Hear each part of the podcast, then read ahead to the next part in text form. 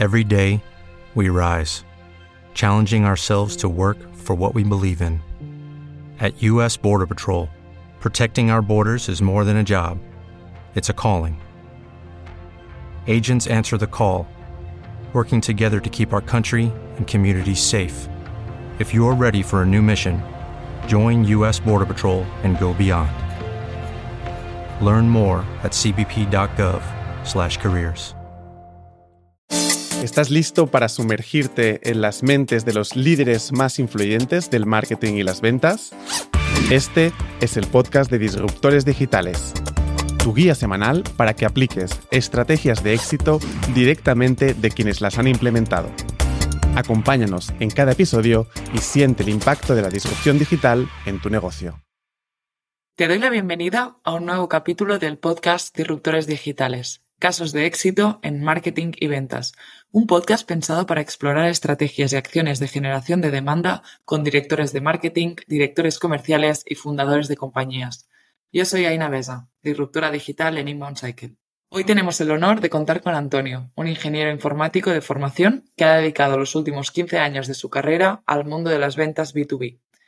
Ha trabajado en reconocidas empresas como Dropbox y Stripe, tanto en Holanda como en Irlanda. Hace dos años decidió regresar a España y actualmente ocupa el puesto de VP Revenue en Belbo. Belbo, por su parte, es una destacada empresa líder en Open Finance en Latinoamérica, fundada hace cuatro años. Con operaciones en Brasil, México y Colombia, colabora estrechamente con importantes instituciones financieras y grandes empresas de la región, como Santander, Mercado Libre, Amex y Rappi. La misión de Belbo es facilitar la creación de soluciones financieras más inclusivas y eficientes a través de la tecnología y los datos. Como VP Revenue en Belbo, Antonio lidera los equipos de marketing, ventas y customer success. Aunque actualmente se encuentra en Madrid, su equipo está conformado por 42 personas distribuidas en diferentes ubicaciones de Brasil, México y Colombia. Su enfoque principal radica en colaborar con empresas e instituciones financieras de gran envergadura. Antes de continuar con la entrevista, ¿Quieres que te ayudemos a ejecutar estas estrategias? Agréganos a LinkedIn o envíanos tus dudas a disruptores.inboundcycle.com. Tu experiencia puede inspirar el próximo episodio. Hola, Toño. Muchas gracias por aceptar la, la invitación a este podcast. Gracias, gracias a vosotros. Como VP Revenue de Belbo, lideras los equipos de marketing, ventas y customer success. ¿Cómo se ha estructurado la colaboración entre estos equipos para optimizar la generación de demanda? Sí, es, un punto interesante porque desde un punto de vista de filosofía de empresa, los objetivos de empresa, en este caso el revenue, que es el que cuelga todo, están atados a los objetivos de los equipos. Y cuando hacemos planificación, utilizamos el sistema de OKRs, que son objetivos de equipo que cuelgan del principal. Como decíamos, en este caso es de este modo, si como equipo de marketing tienes un OKR que sea, por ejemplo, participar en cinco eventos este trimestre, la pregunta que te haces al crear ese OKR es cómo estos cinco eventos nos van a acercar al objetivo principal de empresa, que por cuarta vez es el revenue. Es como un poco el, North Star, ¿no? eh, por otro lado, la función de marketing en con un modelo maduro, como el nuestro, mucho que ha evolucionado y hemos pasado, como, como equipos de marketing, hemos pasado de tener un objetivo de generar un número de leads, que era algo un poco abstracto porque no sabía dónde terminaba, a tener un objetivo de pipeline convertido a oportunidades, oportunidades que tienen que ser validadas por el equipo de ventas. Esto significa que marketing está alineado en incentivos, pero también en objetivos con el equipo de ventas, que es la siguiente parte de la cadena dentro de un ciclo de, de customer acquisition. Y esta gente de ventas, como decíamos, los account executives son los que validan esas oportunidades. A su vez, los account executives están alineados con customer success porque estos son fundamentales para cerrar este ciclo de revenue de un cliente y poder abrir la posibilidad de hacer un upsell en el futuro, que es al final lo que buscamos nosotros porque, eh, como bien sabéis, vamos a por pocos clientes muy grandes. Em, entonces, eh, una característica fundamental de nuestro equipo es que, por una parte, tienes que hacer un trabajo muy bueno, como en cualquier otra empresa, pero no sirve de nada si no aprenden estos equipos a navegar la empresa internamente para influenciar los procesos de otros equipos. Entonces, toda esta capa de, eh, que decimos de, de alinear ese punto de vista en el ciclo de marketing, ventas y customer success, eh, se ejemplifica también en estos OKRs, en estos objetivos e incluso en eh, el salario variable que tienen muchos de estos equipos. Entonces, está todo alineado de arriba a abajo y pensamos que es la mejor manera de todo. No, no, tiene todo el sentido, sobre todo en marketing, que sobre todo no, normalmente no tienen estos objetivos alineados con leads, si podemos decirlo así, de calidad, ¿no? Que a veces generar leads, pero más en vuestro caso, que estáis centrados en, en leads grandes y de muy alta calidad, tiene que estar alineado. Exacto, exacto. Es una batalla interna, porque al fin todos los equipos piensan que, que, que, bueno, que el otro equipo siempre podría hacer un poco más, pero cuando todos remamos hacia lo mismo. Claro. Comentábamos también que una de las estrategias que más han funcionado para vosotros en el mercado especial de, Latinoamérica han sido los LinkedIn Ads. Eh, ¿Crees que las estrategias de pago deben o pueden ser un primer paso para dar a conocer tu producto y empezar a captar clientes? ¿O por contra crees que pierde efectividad hacerlo desde un primer momento? Sí, eh, por dar un poco de contexto, hace dos años, cuando me uní a Belvo, el foco era SMBs, startups, pequeñitas, yo entré con la misión de penetrar el mercado de enterprise y financial institutions, que son bancos y, bancos y demás. Eh, es una API y hoy en día puede ser, como decíamos, utilizado por cientos o tal vez miles de clientes, pero no es un producto para millones de clientes como puede ser un SaaS clásico. Esto significa que tuvimos que cambiar la manera de acercarnos a nuestros clientes. Nos dimos cuenta de que nuestros compradores no hacían tanto research online del producto específico, sino que obtenían el pulso de mercado en eventos del sector.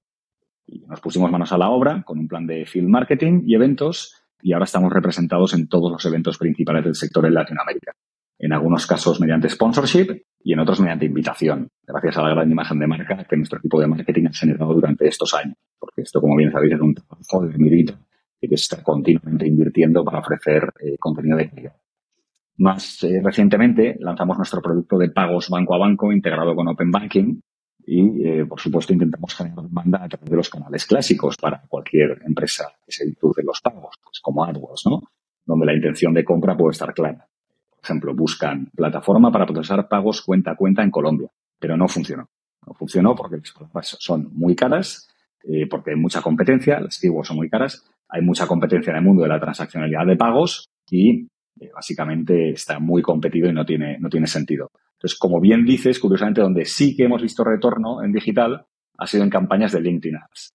Son mucho más dirigidas y tienen un retorno mayor al generar más confianza de marca. Pero de nuevo, el contexto es importante aquí porque parece que, sea, bueno, pues entonces la solución es LinkedIn Ads, no es tan sencillo. Eh, empezar, si hubiéramos empezado con nuestro producto de lanzamiento y hubiéramos intentado arrasar con LinkedIn Ads gastando millones en, anuncios, habría sido una pérdida de recursos total porque hay que construir la marca y el storytelling primero, que es a donde vuelven, si te fijas, muchas de las grandes empresas que han triunfado en el mundo de B2B SaaS empiezan siendo empresas de marketing en realidad, no empresas de producto, porque el producto tiene que crecer con tus clientes. En resumen, eh, para un segmento tan especializado, LinkedIn Ads dirigido a buyer personas dentro de un número limitado de cuentas, según nosotros ahora mismo con la información que tenemos en la mano, es la única inversión con un retorno demostrable. No, genial, genial. Muy interesante.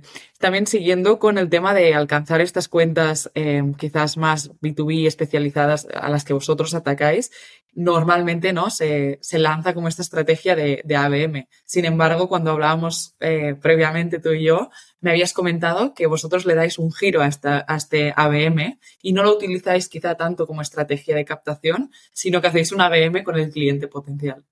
¿Cómo trabajáis esto? Sí, bueno, en general ya sabes que account-based marketing como concepto no me encanta porque es una de estas cosas que engloban muchas cosas y esconden muchas otras.